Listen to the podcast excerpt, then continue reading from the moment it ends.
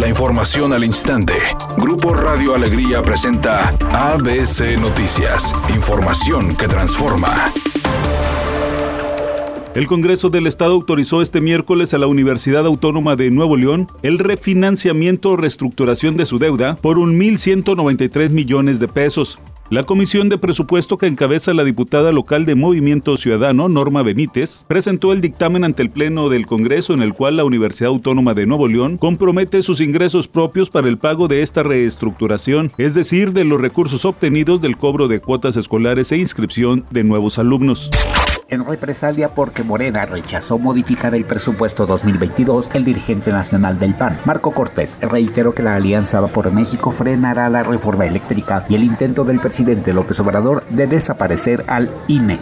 México cuenta con un bloque de contención legislativa frente a la destrucción y el retroceso brutal de la economía, de la salud, de la seguridad que golpea particularmente a los más pobres. Dijo que buscarán reencauzar la economía para que México pueda competir con un mundo globalizado.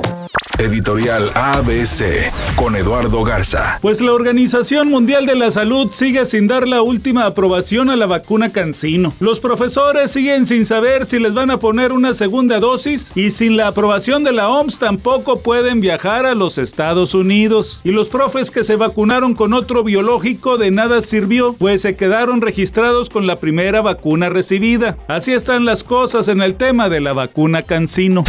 Ya son 13 las selecciones clasificadas al Mundial de Qatar 2022. Y es que con el empate de 0-0 en casa ante Brasil, la selección de Argentina se convirtió este martes en el clasificado número 13 al próximo Mundial. El pase fue avalado por la selección de Chile, que perdió en su cancha 2-0 ante Ecuador, además de la derrota de Uruguay ante Bolivia y el empate de Colombia ante Paraguay. Argentina y Brasil son los únicos clasificados de Sudamérica al Mundial de Medio Oriente. Los demás clasificados son Qatar, que es el país organizador, además de ser Serbia, España, Suiza, Francia, Bélgica, Dinamarca, Países Bajos, Croacia, Inglaterra y Alemania. La Copa del Mundo ya tiene 13 invitados de 32 participantes. El actor David Cepeda y la actriz Susana González comentaron que desconocen qué va a pasar con el personaje que doña Carmen Salinas interpreta actualmente en la telenovela Mi Fortuna es Amarte. Por ahora están apareciendo en la pantalla capítulos que ya estaban grabados y la producción decidió grabar otros en los que ella no tiene intervención porque mantienen la fe de que se recupere pronto.